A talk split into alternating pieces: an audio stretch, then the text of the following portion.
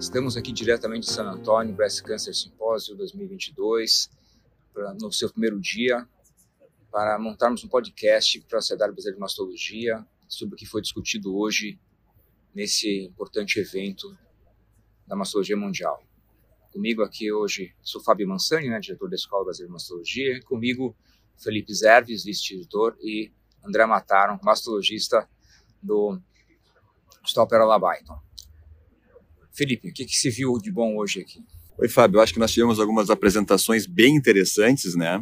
É, basicamente de doença inicial, doença luminal inicial, e depois alguma coisa de doença avançada. Nós vamos ter o privilégio hoje aqui de conversar com a doutora Angélica Nogueira e com a doutora Débora Gaudêncio, oncologistas clínicas. A Angélica é professora do FMG, é membro do grupo GBK e diretora da SBOC. E eu vou começar perguntando para a Angélica o que, que tu achou, Angélica, do estudo SOG S1207, que usou everolimus né, nessas pacientes, e do, da análise interina aí de sobrevida global do estudo do Monarque. Olá a todos, uma honra contribuir com a Sociedade Brasileira de Mastologia nesse é, nesse San Antônio 2022 que promete grandes apresentações. Bom, de hoje, então, destaque para a doença inicial desses dois estudos que pegaram a população de alto risco. Então, muito esperado essa análise dos quatro anos de sobrevida, de acompanhamento das pacientes do Monarque. Monarque foi um, um estudo que avaliou pacientes, então, com critérios de alto risco, pacientes que tinham quatro linfonodos positivos, ou pacientes com um linfonodo que tinham um dos outros critérios, um tumor maior que 5 centímetros, grau 3, ou KM 67 de 20%. A gente já sabia que esse estudo era positivo para sobrevida livre de doença invasiva e o que a gente vê nessa atualização é que essa diferença aumentou. O hazard ratio agora há uma redução de risco é, de doença invasiva de, de aproximadamente 34%. Isso vem aumentando em cada uma das apresentações. Era próximo de 3, foi, foi assim que o valor absoluto de redução de risco aí agora de 6,5%. Não houve ganho de sobrevida global nessa primeira análise interina, mas o número de pacientes com doença metastática já é significativamente superior no braço das pacientes que receberam placebo e a gente espera que na atualização dos dados o ganho com sobrevida global apareça. Uma análise interessante desse estudo é em relação ao KI67, que não foi um definidor é preditivo, mas ele foi prognóstico, as curvas se separam bastante. Em paralelo a isso, também era esperado nessa mesma população de alto risco, com alguns critérios distintos, foi apresentado o estudo SWOG, que avaliou o estudo de everolimus por um ano também em manutenção Houve alta taxa de descontinuidade da droga, esperado pela toxicidade dessa medicação, e é, infelizmente não houve ganho com o uso de everolimus adjuvante nesse grupo de pacientes. Eu acho que se encerra essa investigação. O everolimus, que perdeu muito espaço recente na doença avançada, também não conseguiu cavar seu espaço na doença inicial. Perfeito, obrigado, Angélica. Além desse, nós tivemos a, a apresentação de 12 anos de segmento do Taylorex, né, André? Dr. Joseph, Joseph Sparano, o PI do estudo, apresentou os dados. O que, que tu achou de interessante nessa apresentação? Bom, a apresentação do Taylor X é bastante interessante que a gente continua vendo os mesmos dados que a gente via antes, ou seja, aquelas pacientes é, que tinham o recurrence score é, acima de 26, elas se beneficiam de quimioterapia. Aquele grupo é, intermediário que era realmente o grupo que a gente precisava avaliar com ou sem quimioterapia, não teve qualquer benefício, a não ser para aquelas mulheres na pré-menopausa que continuaram tendo o mesmo benefício. O que o Sparano mostrou para a gente é que os dados clínicos eles são muito importantes e quando a gente olha é, aquelas mulheres que tinham um recurrence score é, próximo de 26, entre 20 e 26, e que tinham alto risco clínico, é, os critérios usados pelo os mesmos critérios usados pelo MindAct, essas pacientes elas tiveram benefício sim com quimioterapia. Então, de novo, é, ser pré-menopausa é um fator de risco muito importante para a gente, principalmente se essa mulher tiver é, um alto risco clínico.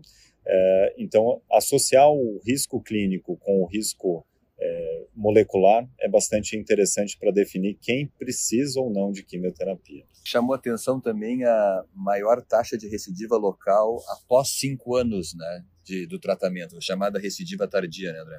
Exatamente. A gente sabe que a doença luminal ela tem uma tendência a, a desenvolver mesmo metástases a longo prazo, diferente do, das pacientes triplo negativas, por exemplo, que recidivam muito precocemente. Então, foi visto mesmo um número maior de recidivos, um número maior de eventos de qualquer tipo.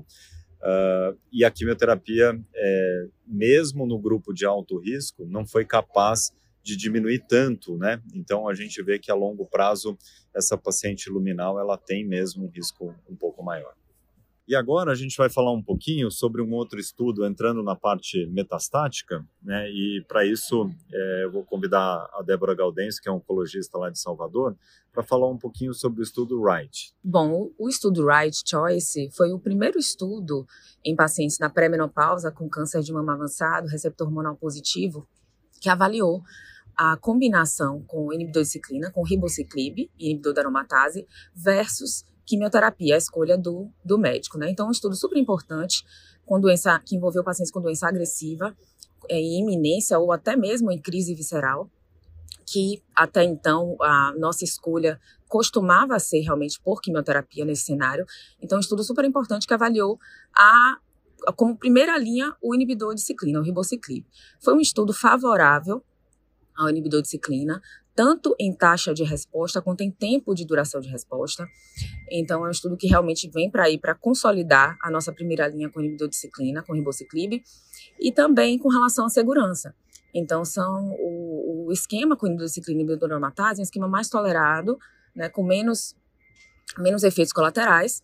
Então, eu considero que esse estudo foi, apesar de ser um fase 2, é um estudo bem importante para a nossa prática. Perfeito. É, e até nessa, nessa conversa, né, Débora, a gente viu que as pacientes é, é, utilizavam no braço controle é, duas uhum. drogas, né, é, versus apenas o inibidor de ciclina é, com bloqueio hormonal e endocrinoterapia, né?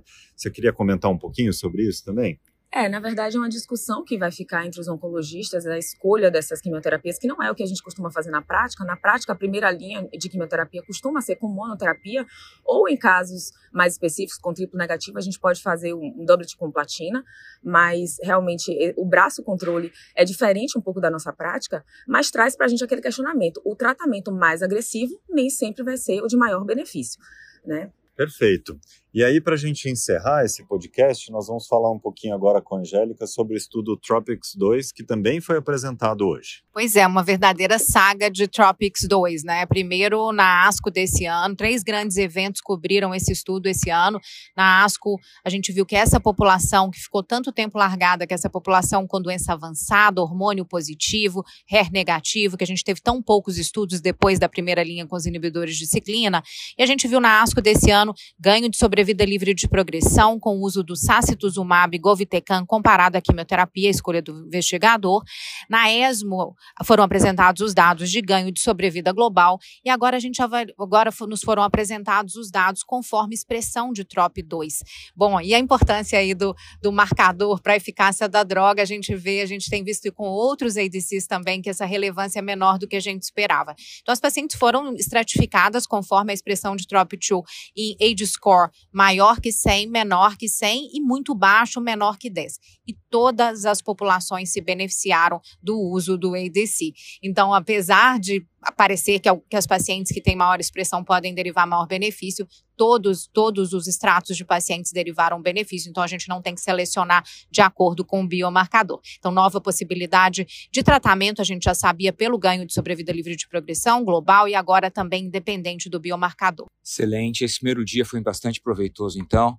A gente encerra nosso podcast hoje agradecendo a Débora, a Angélica, o André e o Felipe. E amanhã voltamos novamente com o segundo dia San Antonio Breast Cancer Symposium. Obrigado.